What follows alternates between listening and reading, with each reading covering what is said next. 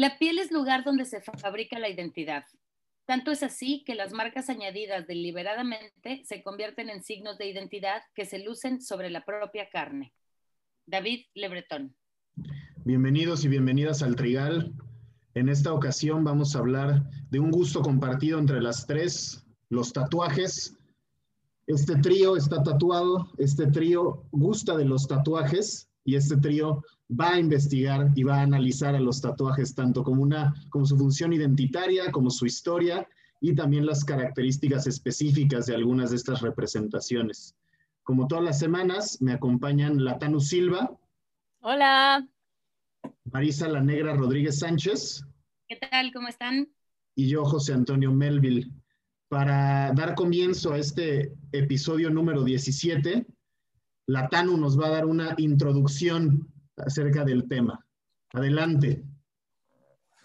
Bueno, pues a mí me gustaría iniciar este episodio hablando un poco sobre la historia del tatuaje en México. Mm, quien quiera leer más sobre, sobre esto, eh, les recomiendo que lean a Giovanni Rivera. ¿Qué es lo que pasa con el tatuaje? Bueno, Em, la idea de que el tatuaje se fue transformando conforme fue pasando el tiempo de ser un proceso y una práctica discriminatoria y estigmatizada a volverse eh, una práctica de consumo y de mercancía. Si ustedes recordarán, eh, quienes estamos eh, no tan viejos, pero tampoco tan jóvenes, eh, la idea de Marisa, Marisa me ve con cara de ¿de qué edad estamos hablando? Eh, digamos que antes de los 70 eh, las personas que eran o que estaban tatuadas se les veía dentro de la sociedad mexicana como criminales, violentos, estigmatizados. ¿Por qué?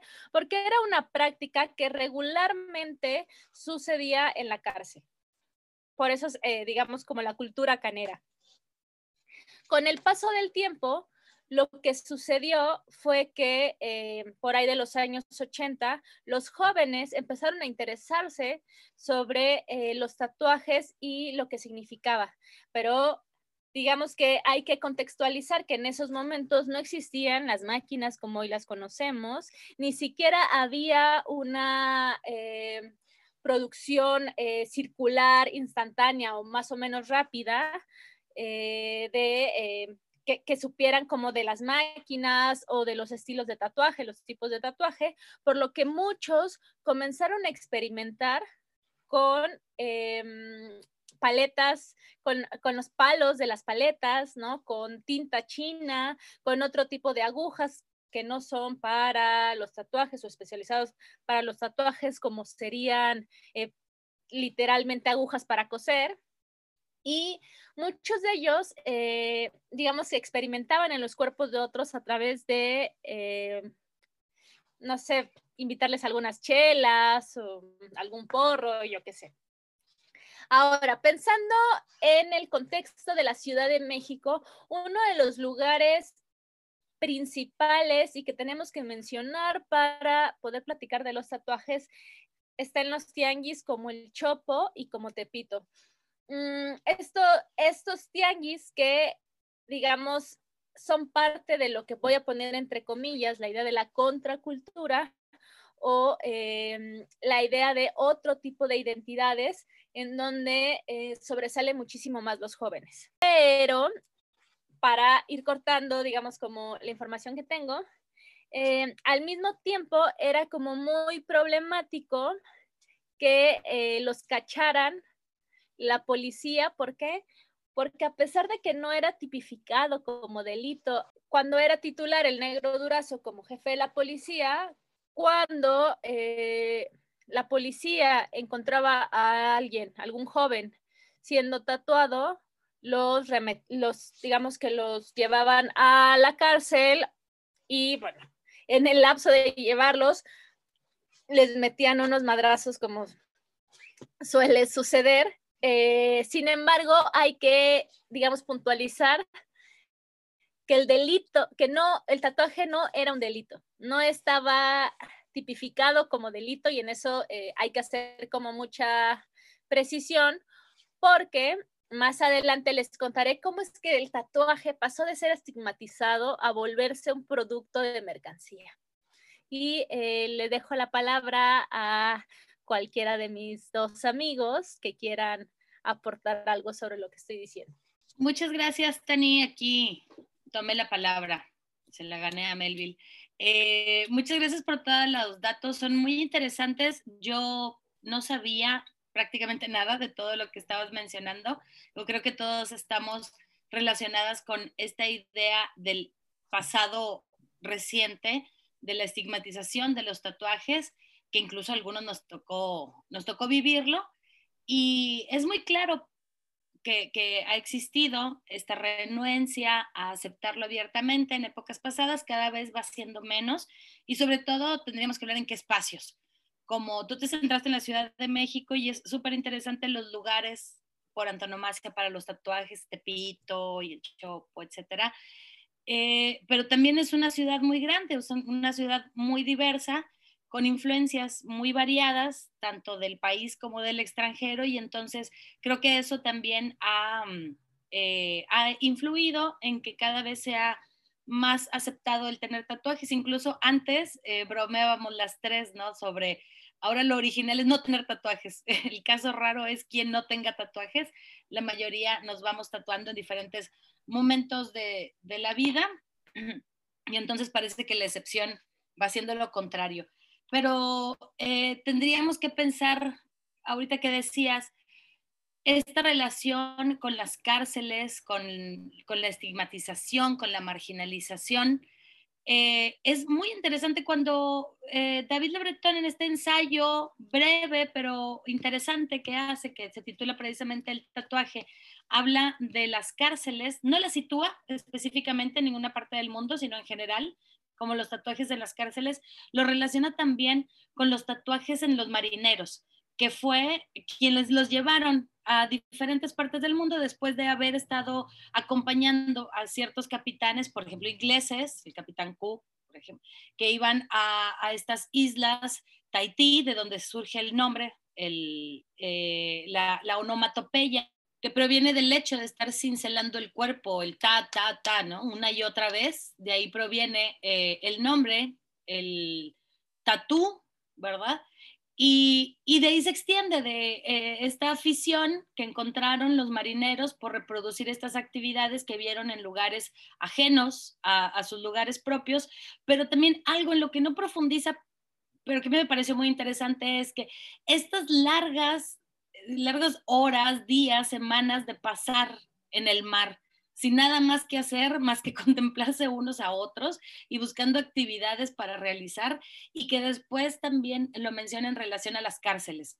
Es decir, hay sujetos que están hacinados, están, están eh, encerrados y no hay nada más que hacer y entonces la, la práctica del tatuarse se vuelve también una práctica de distracción, una práctica lúdica, pero se les asocia pues con la historia que tienen los marineros y por supuesto los presidiarios, pues que no es grata para el, resto de los ojos de la sociedad.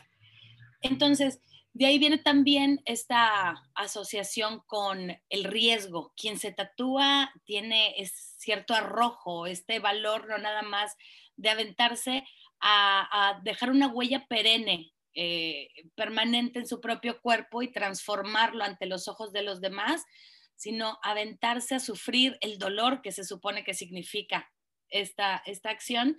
Y yo diría que en cierto sentido también arrojarse a padecer el estigma social que ya conlleva, ¿no? O al menos antes.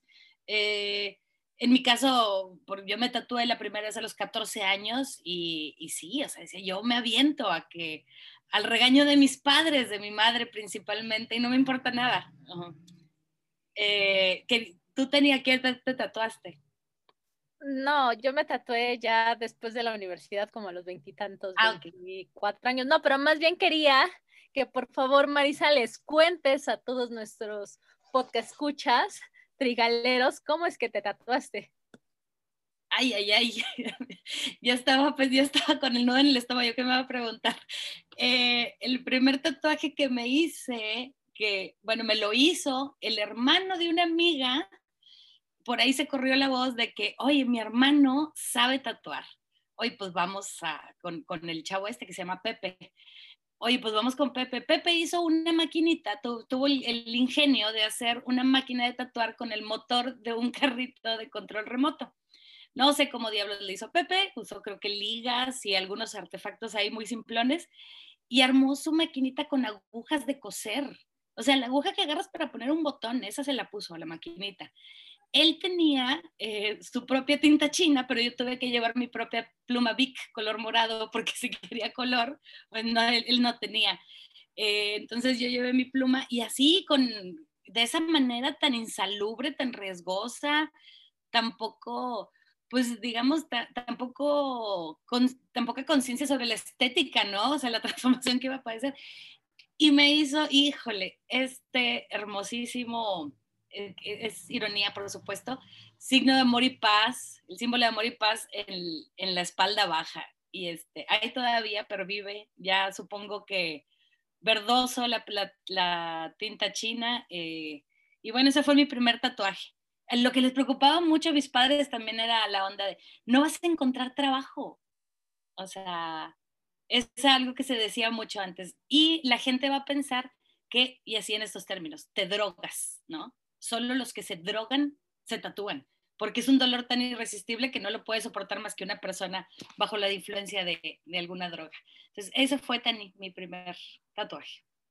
Y bueno, ya volveremos más adelante a seguir comentando sobre eh, cierta relación con la estigmatización, pero también sobre las cuestiones simbólicas eh, y lo corporal, que eso es algo que, que, es muy interesante, pero bueno, ya iremos charlando conforme vaya marchando este podcast. Pues como decía Tanisha, ¿no? Sí, esta, este, digamos, proliferación del tatuaje a partir de los años 70, con sobre todo los, los ponquetos, que también es un acto de rebeldía como lo, como lo hizo Marisa a sus tiernos 14 años cuando corría el año de 1956. En ese 1993, cállate por ahí cerca. Pero esta idea de los, de los punks, ¿no? Que de desafiar las normas de la apariencia y que digamos que se empieza a difuminar el, el, estigma que se tenía en torno al tatuaje a partir de que esta entra en, este entra en el mercado de consumo, que en cierto sentido se, se desvía de, los, de lo que buscaban los punks y se convierte más bien en un estilo, entonces ya deja de ser una manifestación de rebeldía y se vuelve parte del estilo ponqueto o parte del estilo, este, digamos, de, rebeldía, ¿no? Una, una, manifestación de la rebeldía. En ese sentido, Le Breton, en este ensayo que menciona este, Marisa, dice que el tatuaje no es una moda, es un hecho cultural, es el reflejo de una apropiación lúdica de sí mismo, aunque también tiende a convertirse en un producto de consumo más. Ya con esta proliferación de, tatuajes, como decía Marisa, que ya más bien los, pues lo raro es encontrar una persona no tatuada, pues retomando esta idea del, antropólogo Roberto Damata de desfamiliarizar lo cotidiano. El tatuaje ya es algo cotidiano, entonces ¿cómo vamos a desfamiliarizarlo? ¿Cómo lo vamos a ver como, como algo ajeno, como un otro? Y en ese sentido, pues lo podemos este, apreciar como parte de nuestra piel social, no en el sentido de, de, de por supuesto, sino en esta idea de la, apropiación del cuerpo, la apropiación de, símbolos, la comunicación de los mismos y una identificación que conlleva esta, este, este tatuaje.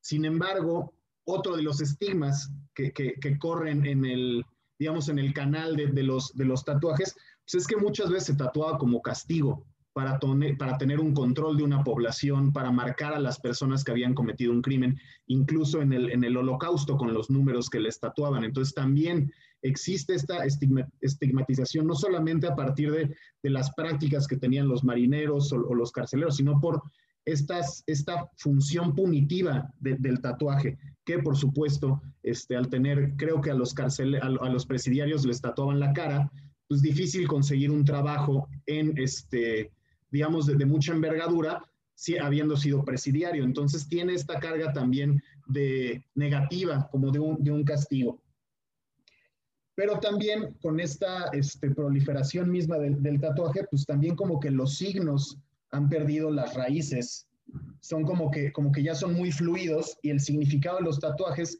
termina dependiendo solamente de, de lo que quiera darle el que se apropie de ellos. Ya no existe tanto una como atribución a, ay, mi, mi, legado, este, no sé, neozelandés, mi legado alemán, mi legado tal, sino ya es cualquiera se lo puede poner. También como que se rompió esa barrera, lo que ha permitido también la, la difusión de esta, de esta práctica. Y como mencionaba Tanish, pues la importancia de los actores no humanos, vamos a hacer un pequeño comercial aquí para recomendar el podcast que hicimos en torno a ellos, y es la máquina de tatuar. O sea, cómo la existencia ya de un, de un aparato que permite hacer tatuajes este, fácilmente y, digamos, pues producirlos no masivamente, pero sí más de uno al día, permite también la, la, la extensión de este fenómeno.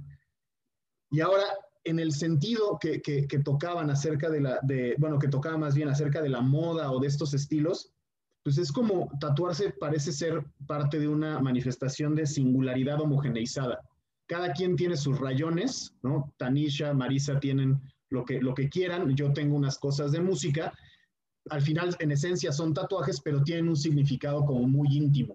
Y es esta cosa de que cada quien le da, su, le da un discurso, una narrativa a, la, a lo que decide pintarse en el cuerpo. Quizás esta narrativa puede ser pública, ¿no? Le decimos, ay, es que por mi mamá, por mi papá, pero siempre tienen un significado mucho más íntimo que no necesariamente se dice. Y es algo bien bonito de los tatuajes. O sea, por más que Tanish tenga un tatuaje de su perro, que es tuerto además y está en, un lugar muy visible, pues sí, o sea, es Solovino su perro, pero tiene un significado mucho más allá de la imagen sola de Solovino, ¿no? Existe una relación como sentimental, emocional con este tatuaje que muchas veces pues queda escondida porque no se puede ver más allá de ella, ¿no? Es, es lo que decía, que se, queda la, significación en la persona que decide apropiarse de eso o decide apropiarse de su cuerpo de esa manera. En ese sentido, pues sí es consumo, no es moda, es un hecho, es un reflejo de la, de la sociedad, un hecho cultural, pero sí cae en, este, en esta idea del, del consumo, ¿no? Y, a partir del consumo es que nosotros también accedemos a esta práctica que, que, de, la que, de la cual gustamos.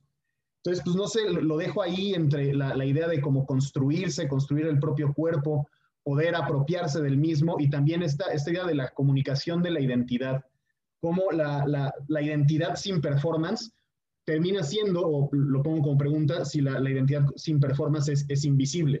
O sea, ¿cómo, ¿cómo vamos a lidiar con estos, con este ocultamiento o publicidad del propio tatuaje. A mí me gustaría eh, como un poco continuar con lo que tú decías, Melvin, y es que en realidad yo creo que el tatuaje es una marca, ¿no? Una marca en el cuerpo que puede ser consensuada o no puede ser consensuada, ¿no? Eh, a propósito de lo que tú decías con eh, los carcelarios o eh, en el holocausto con los judíos. Pero también me parece que es una marca que remite a quienes, algunos, ¿no? Como una etapa de vida y hay quienes simplemente les gusta eh, tatuarse, ¿no? Hay quienes eh, alguna vez han dicho, bueno, en realidad mis tatuajes no, no tienen ningún significado, simplemente me gusta la imagen. Eh, y ahí yo creo que también estamos como pensando en, a lo mejor hay un, no, no necesariamente tiene eh, un significado en sí. Pero yo un poco como retomando, digamos, como mi participación pasada para seguir hablando sobre en qué momento se construye o de en qué momento deja de ser eh, un estigma para volverse consumo ¿no? y, mercancía. Mm, lo que pasa es que en algún momento, imagínense, los tatuadores dicen, bueno, estamos hasta la madre de que nos, nos agarren a putazos, ¿no? Por querer expresarnos libremente sobre nuestro cuerpo. Y van a Hacienda y dicen, ¿de qué manera podemos, digamos, legitimarnos? Pues pagando impuestos.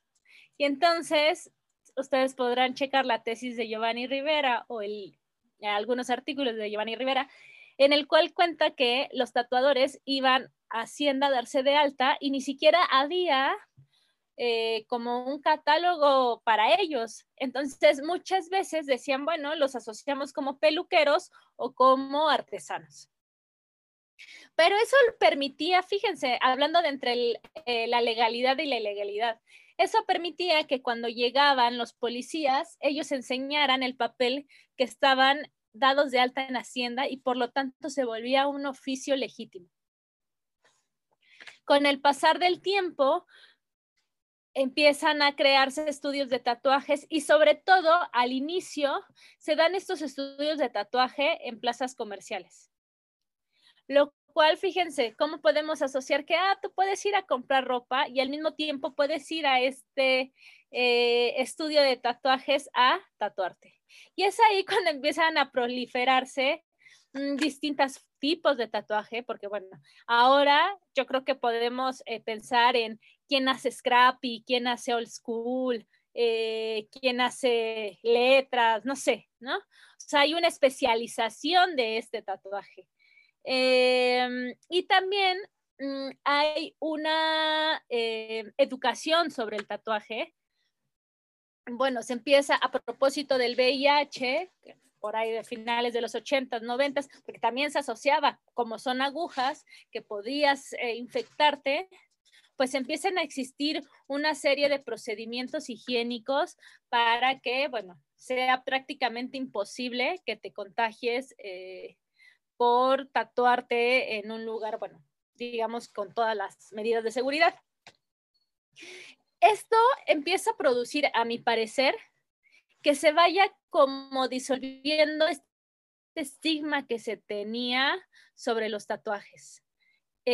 quienes eran tatuados. Eh, no sé, yo recuerdo que así como a Marisa le decían que eh, pues no iba a encontrar trabajo, bueno, a mí también, ¿no? O sea, como que mi mamá y mi papá me decían, no, bueno, nunca te vayas a tatuar porque quien se tatúa no encuentra trabajo.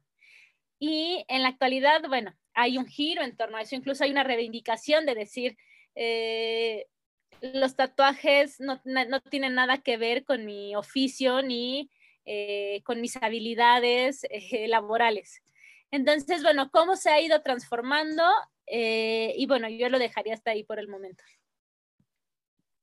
Y en realidad, digo, sin meternos tanto en, estas cuestiones de, sobre lo laboral, que sí había, por supuesto, una renuencia muy grande, eh, todavía en el año que 2003, si no me equivoco, 2003-2004, yo daba clases de francés en la Facultad de Filosofía y Letras de la Universidad Autónoma de Nuevo León y eh, después de un periodo de, dar clases ahí, hubo un gran problema con la coordinación porque la maestra tenía tatuajes. Yo decía, pero si me habían conocido de alumna para empezar. Y luego después ellos me contratan y, el problema se volvió que una maestra, ¿cómo va a tener tatuajes? ¿No? Eh, fue muy chistoso y que mis alumnos, todos adultos, eh, hicieran hasta cartas de defensa. Decía, bueno, no influye en lo absoluto la la clase, ¿verdad? Y la manera como imparte sus clases. Pero bueno, eh, en otros lugares que también tuve que taparme los tatuajes, afortunadamente ya no, ya no es así, bueno, o cada vez va siendo menos. Seguramente habrá espacios, sobre todo no tan, en ciudades no tan abiertas, ni tan grandes, ni tan diversas, como decíamos, eh, como la Ciudad de México. Aquí también va siendo cada vez pues mucho más abierta, mucho más receptiva a la gente hacia los tatuajes, pero en ciertos sectores. Entonces, en ese sentido, yo creo que aunque haya personas, como tú mencionabas, Dani, que cuando les preguntas, bueno, ¿qué significa este diseño que traes? No, no significa nada, simplemente me gustó. O quería pasar por, por, esta, eh, por esta digamos, eh, ritual de tatuarme, quería saber qué onda y elegí esta imagen porque me gustaron los colores. Y aunque parezca que está carente de, significado el diseño, la acción nunca carece de, sentido, ¿no? Eh, porque desde ahí se plantea una manera de relacionarse con el mundo. En estas cuestiones de la corporalidad, es decir, el ser humano es corporal. Y digo el ser humano eh, en mayúsculas el ser humano, tanto como sujeto, como la acción de ser, estar en el mundo, siempre es corporal. Nos relacionamos a partir de nuestro cuerpo y como límite, como frontera, pues siempre la piel. Entonces, esta apertura o esta reserva que hacemos a partir de lo cutáneo da información de quiénes somos y mantiene al límite a quienes no queremos que, que transgredan este espacio. Entonces, tener tatuajes sobre el cuerpo, decorarlo, manifestarse políticamente, espiritualmente, emocionalmente o de manera bastante críptica cuando solo tiene significado íntimo para, para cada una de nosotras, también es una manera de manifestarnos hacia los otros. Entonces, está, estos límites de lo humano parecería que es el límite de lo corporal. Y eso me parece muy, muy profundo, muy interesante y sobre donde podríamos abrir un montón de aristas para, para hablar, ¿no? Eh, en otros eh, temas, en otros episodios, nos hemos planteado precisamente a partir de otras escalas qué es el ser humano como problema fundamental de la antropología. Y entonces yo no sé si habría otra manera de reducir al ser humano más que lo corporal, de decir algo elemental que nos puede unir y esta experiencia corpórea. Y entonces en ese sentido también algo súper interesante es cómo se ha asociado en las sociedades occidentales u occidentalizadas esta, eh, esta práctica del tatuarse, el decorarse la propia piel con actividades del salvajismo, ¿no? De poca civilización, eh, de, de una afrenta ante las buenas costumbres, pero precisamente bajo este argumento de que eso se lo dejas a los salvajes que viven en la selva, pero precisamente el tener digo, en, una perspectiva, por supuesto, totalmente negativa, una visión evolucionista, arcaica, que no es real, pero si algo da información acerca de una organización social, de cultura y de un sentido de sociedad, es precisamente el tatuaje. O sea, nadie se tatúa eh, sin tener una intención de manifestar algo. Entonces, estaba yo leyendo que se han encontrado los restos en eh, arqueología, osteoarqueología, restos corporales de los hombres y mujeres tatuadas con más años, ¿no? que más o menos del paleolítico tardío, por ahí entre el 14 y 12, hace 14 y 12 mil años, y ya tenían algunos tatuajes. Y entonces eso coincide también con eh, el arribo o el, erigirse del Homo sapiens sapiens por encima del Neandertal. Entonces, nuevamente se vuelve a manifestar, no nada más por términos de una observación activa de, las sociedades actuales vivas, sino también por medio de la arqueología. Esto que, que, que, digo, ¿no? Ah, el tatuaje es manifestación de cultura, es manifestación de una organización social y es una, una manifestación de, de, de, identidad. Otorga identidad y otorga afiliación, alianzas a cierto grupo y estatus también. Entonces, más adelante a lo mejor podríamos tratar también sobre los rituales de paso y la asociación con los tatuajes y, y el cuerpo. No sé cómo vean ustedes, muchachas. O sea, lo que me, lo que me, con lo que me quedo un poco más de estas prenociones o, o prejuicios que sí se tenían en torno, o se tienen también en torno a, los tatuajes, pues parten de esta idea como católico-cristiana de la creación perfecta, ¿no? Tú eres a imagen y semejanza de Dios, ¿quién eres tú entonces para cambiar tu cuerpo?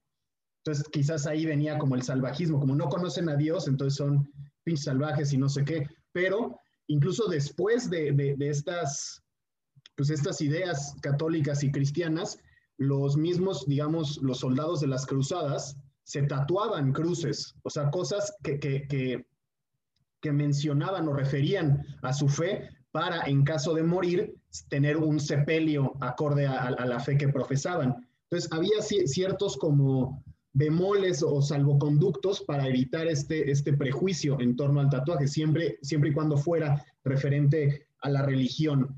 Porque al final, como, como menciona Lebretón a lo largo de, de su ensayo, el cuerpo siempre es enunciado, transmite significados por su, por su mera apariencia. Y esto se relaciona también con, la, con el prejuicio que, que, existe en torno a los tatuajes en el mundo laboral. También deberíamos de preguntarnos en qué giro existe este prejuicio. O sea, en un trabajo de oficina, pues regularmente sí hay este como prejuicio a los, a los tatuajes y es como no, ocúltatelo, no sé qué. Yo cuando trabajé de, de Godín, pues me, me, tatué y mi tatuaje está, uno de mis tatuajes está en la espalda y, se transparentaba, digamos, por mi camisa este, blanca. También otra compañera tenía una, en la espalda y cuando usaba vestido, pues se veía ahí la, la serpiente. Y de repente los, los jefes nos decían, oye, pues cuando vayamos con clientes, este, ponte una camisa interior o no te quites el saco, no sé qué. y pues cuando iba con clientes no me quitaba el saco y listo, ¿no? Ella iba con su suétercito y no pasaba nada. Pero sí existía como un, ay güey, este chavo como que no, no está, no cabe en la, en, la, en la asociación que nosotros esperamos formular. Al ser como una, una cosa de identidad, pues, y en esta onda de que el cuerpo siempre enuncia, pues puede dar, digamos, malas interpretaciones a los ojos de, los, de mis jefes de ese entonces. Entonces, yo, yo me, gustó mucho una idea que, que vi el tatuaje inteligente, entre comillas, que es este tatuaje que puede mostrarse o ocultarse cuando se quiera sin estar nunca obligado. Y en ese sentido, o sea, yo las, las zonas en donde, donde, tengo tatuajes son, digamos, tatuajes inteligentes. Me los puedo cubrir sin ningún problema, los puedo mostrar sin ningún problema. Existe esa como, como facilidad que yo por más que tenga tatuajes y eso, aún me cuesta mucho trabajo, como que los tatuajes en la cara o en el cuello. Si es como de, ay, ahí como que sale mi, mi, mi, mi, yo conservador o moralino y si es como de puta, por más que yo tenga tatuajes, ¿no? Si digo, ay, en la cara no, güey. ¿Qué tanish? Porque eres vedette. Perdón. No, pues yo ya me chingué, estoy tatuada de las manos, ¿no? no hay ni cómo taparlos, al menos que use guantes todo el tiempo. Pero en realidad, eh, yo lo que quería también como hablarles es todo esto ha llegado incluso a que exista una asociación civil que se llama Mi capacidad no está tatuada, sino demostrada, en la que eh, intervienen en caso de que eh, alguien lo discriminen laboralmente por estar tatuado. Síganlos en Instagram y en Facebook y en redes sociales. Eh, y ha tenido como muchísimo auge. digamos que como poco a poco la idea de estar tatuados ha ido transformándose. Eh, no sé si ustedes incluso han visto algunos memes en Facebook de eh, un doctor, ¿no? Y dicen eh, que lo ven como digamos, sin la bata y está todo tatuado y dicen, bueno, es que en realidad no tendría que importar, ¿no? Si está tatuado o no, porque las habilidades son distintas.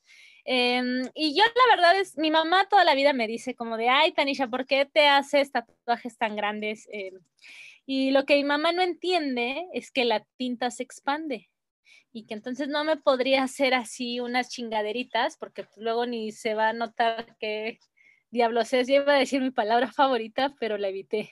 este, eh, y bueno, eh, como pensar en eso, y aparte, bueno, yo, uh, a diferencia de ti, Mari, empecé a, tatuarme muy tarde, por ahí de los 25 años. Eh, y después, pues ya nadie me paró porque, pues, todo mi, mi hermoso cuerpo está adornado. este bueno, pues no sé, eh, aparte de esto, no sé qué más quieran como comentar. Es que es verdad, los tatuajes se vuelven un vicio. Eh, no sé si todo el mundo lo tenga muy claro cuando se realiza su primer tatuaje. Yo tenía claro que quería ese tatuaje, ¿no? Urgentemente y no sabía qué iba a pasar después, pero de antemano tenía cierta mm, inclinación a la idea de, y me voy a hacer más y me seguiré haciendo más y así lo, lo fui haciendo. Pero muchas personas que empezaron con un detallito pequeño, pues terminaron por enviciarse, como digo, y, y están todas tatuadas. Y eso es eh, interesante también. Recordaba Turner, a Víctor Turner, cuando habla sobre la piel social, ¿no? Y el tatuaje como un espacio de comunicación, pero también sobre la comprensión de los procesos sociales, sobre los procesos de identidades eh, de sociedades pasadas y actuales. Entonces, en términos muy, pues muy cotidianos, muy familiares en mi caso, pienso en, mi hermano que tiene todos los brazos tatuados por todos lados, yo solamente por, por la parte interna, él los tiene por todos lados y en todos los lugares. Entonces, su hija y, y nuestra otra sobrina se divierten muchísimo pintando sobre sus propios tatuajes. Entonces él se sienta, estira los brazos y le rayan con colores, se los, se los colorean porque son todos tatuajes en blanco y negro. Entonces, que cuando hablamos de Turner, cuando hablamos de performance y cuando hablamos de prácticas eh, de manera que podrían ser bastante profundas, lo vemos en la realidad, en la cotidianidad, en estas expresiones. O sea, estas niñas crecen con padres y con tías tíos tatuados, a diferencia de nosotras, de otras generaciones, y no nada más es algo eh, común de las personas a las que aman, a las que respetan y las que representan la seguridad, sino se vuelven unos lienzos humanos para divertirse un poco más. Es mucho más entretenido pintar los brazos del papá y del tío a veces que pintar sobre la libreta o sobre la hoja en blanco. O sea, pero a eso ya nos está dando información de cómo se relacionan las personas y qué les van a significar en el futuro otras personas desconocidas, ¿verdad? Que, que, también tengan tatuajes. Entonces, a lo mejor se va a transformar en el futuro, ahora que contamos alguna cosa, ¿no? No, y entonces iba por la calle y le saco la vuelta porque venía un vato así todo tatuado. Decimos, esos lugares comunes y esas generalizaciones que son malas, eh, funcionan porque son reales y porque a veces dan información de, cosas que han sucedido, a lo mejor no actualmente, pero en otras partes del mundo y en otras épocas de nuestro tiempo. Entonces, eh, esos conocimientos orales caducan en algún momento y, esto definitivamente va a caducar y entonces ahora también se vuelve chistoso. No, y entonces venía una chava toda tatuada y le saqué la vuelta. Ah, cabrón, soy yo, ¿no? Vengo caminando sobre un espejo. Este, entonces, esa, esa clase de, de información...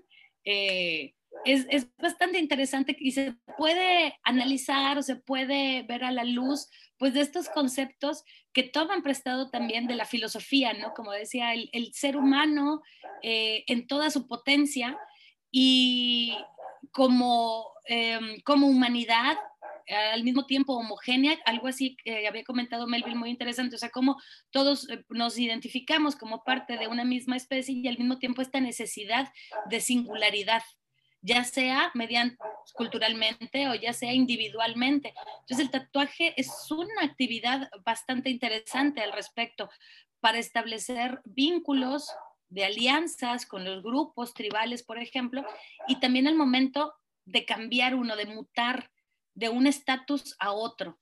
El, no somos una misma antes y después de ser tatuadas y por supuesto muy significativos son los rituales de paso donde están incluidas las prácticas del tatuarse y que muchas veces tienen, mm, creo que centralmente tienen esta idea del dolor, el soportar el dolor por un bien mayor, que es el estatus y en muchos de los casos el poder que va a ganar el sujeto después de padecer esta sesión dolorosa que finalmente se disfruta porque hay una retribución.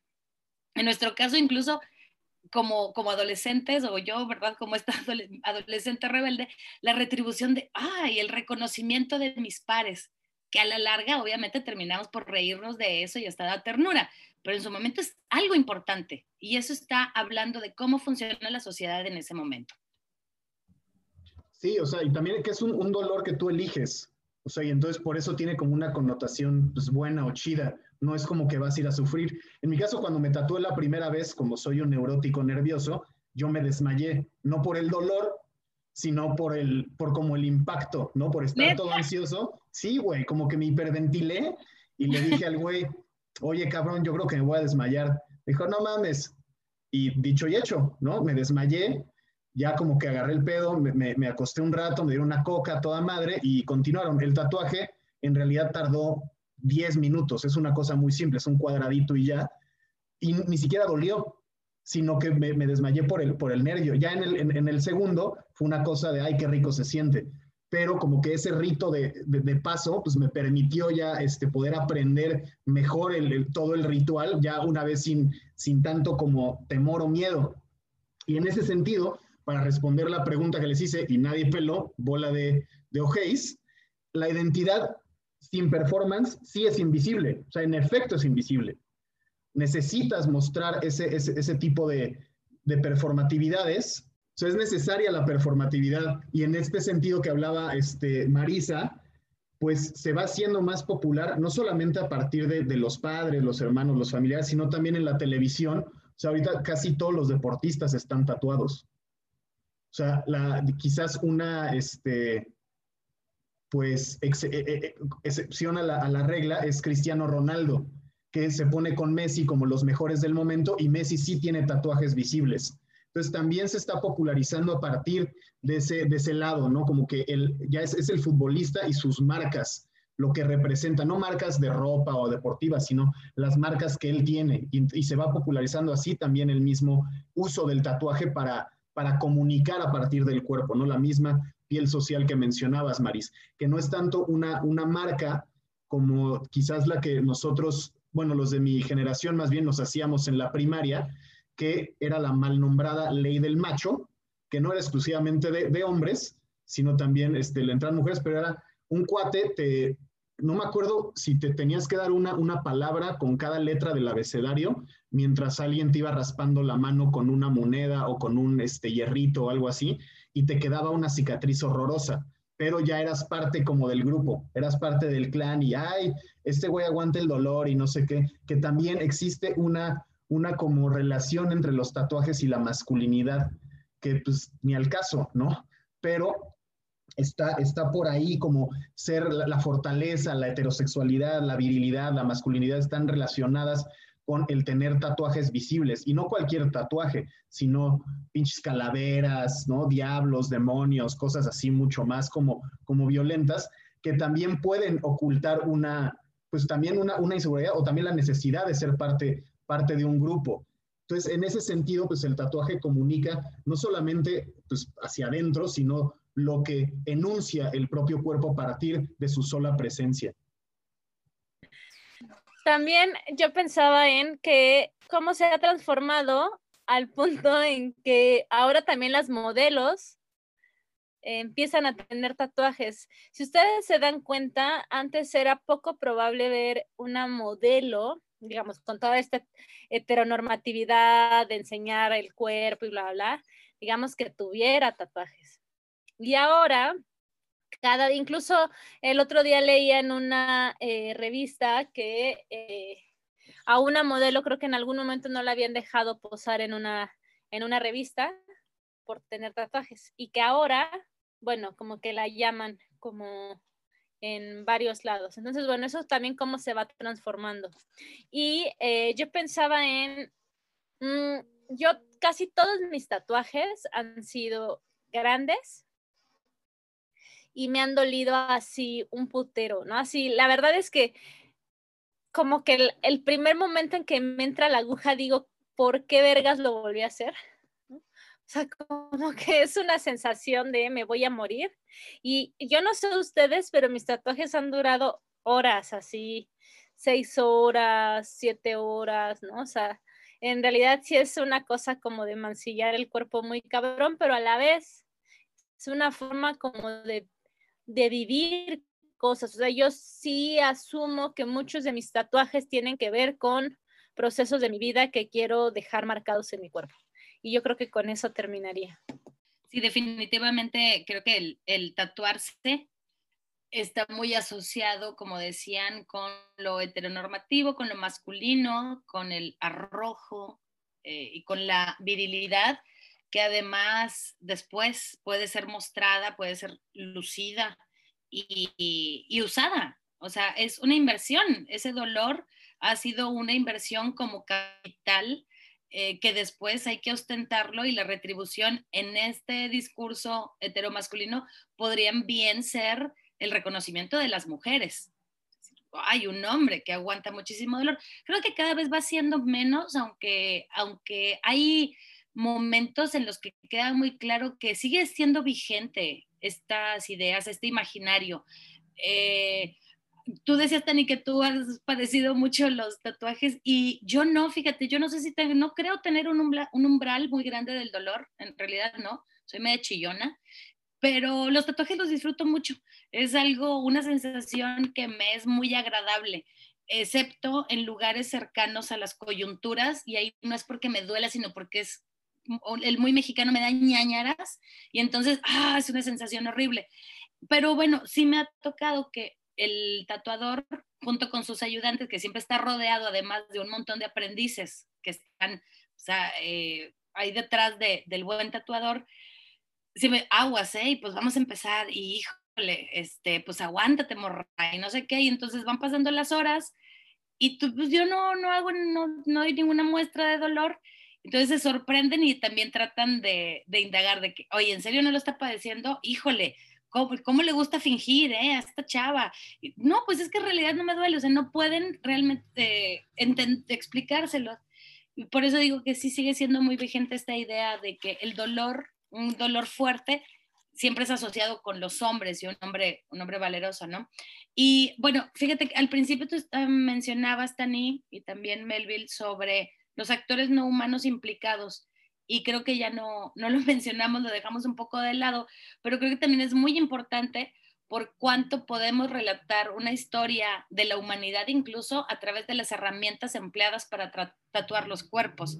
O sea, desde huesos de pájaro muy rudimentarios tal cual quedan después de, usarlos para alimentarse, hasta ya eh, huesos y piedras muy, muy elaborados, este, bastante sofisticados para emplearlos y también un reconocimiento del entorno en donde se están establecidos las diferentes sociedades humanas para reconocer cuál sería un buen pigmento para las pieles y un pigmento duradero, uno que no eh, se borrara fácilmente. Seguramente muchas pruebas antes de encontrar alguno que no fuera venenoso, tóxico, que no dañara en otro sentido a las personas.